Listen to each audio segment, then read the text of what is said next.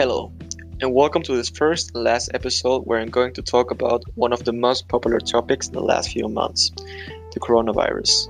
The biologic name of the coronavirus is SARS CoV 2. I think a big part of the audience question themselves the following issues What makes this virus so dangerous, and why do I need to stay at home? First of all, the coronavirus is a respiratory illness that attacks directly our lungs, causing many issues to breathe. Moreover, the reason why we need to stay at home is because we want to stop the spreading of the virus. By doing this, we are protecting ourselves, but especially older people who are more vulnerable to the virus because of their weak immune systems.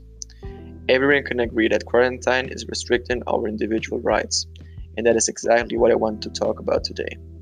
Should individual rights be limited for the good of society? However, before I start, I want to remind what our individual rights are.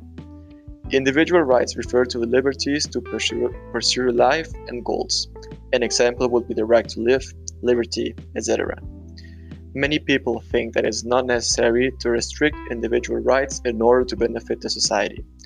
Joel Dolroy also presents another issue because he says that many young people are giving up their livelihoods so that the old may live.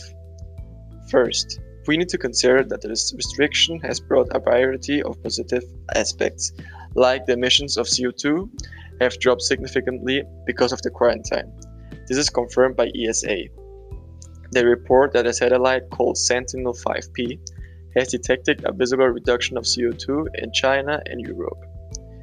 This clearly shows that environment that the environment is finally getting a break, but it isn't really good for society.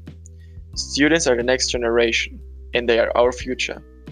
The problem here is that they have to rely on virtual lessons, and repeatedly they confirm that these digital classes they are not able to learn anything at all because of internet connection issues and other problems. Telmex is an internet provider that in the past few days had a problem with its servers, causing that millions of Mexicans do not have any access to an educational platform.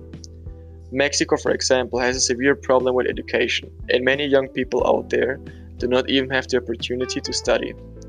Future generations will not have the needed resources to lead Mexico on the right path if they don't get a proper education, and virtual lessons are clearly not the answer. Joel Dolroy explains that for those people who have lost income because of the pandemic, the German government is promising aid and compensation for their citizens. The problem is that these are only promises without real proof that they're actually going to be fulfilled. On the other hand, the magazine Forbes has shown a variety of statistics that prove that our global economy is falling apart.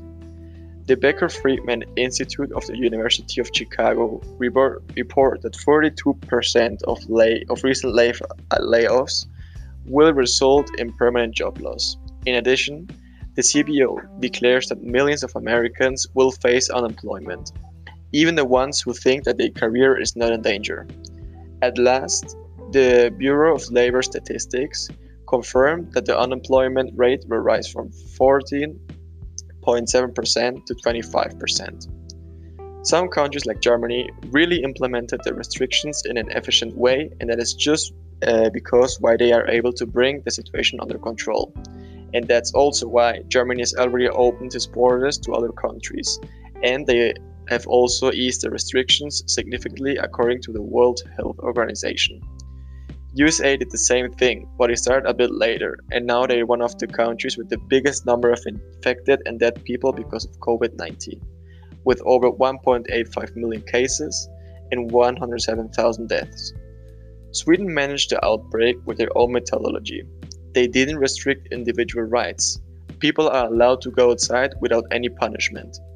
At first, scientists were criticizing the government's decision because many people were getting infected and many were dying. Today, Sweden has a high death rate, with 30 death cases between 100,000 citizens. Even with this, Sweden is way below other countries who applied a lockdown. Examples for these are France, Italy, and Spain, with over 40 death cases for every 100,000 citizens. In addition, the epidemiologist Anders Tegnell say that all the deaths were in the majority old people, and even with a lockdown, the result would be almost the same. The restriction of our individual rights has brought many positive things, but also many negative ones. The lack of education, massive unemployment, and a near working methodology prove that restricting individual rights isn't the most efficient measure because it does not benefit at all the society. I would consider saying that if we keep restraining humankind, it will not lead us to a bright future, because we're denying human nature, and the human nature is that we are social species. This is also important to keep in mind. In order to benefit the society, of course, it is important to take care of elders. But we can't ignore that future generations need to be prepared in the right way. That is all I want to say about the topic.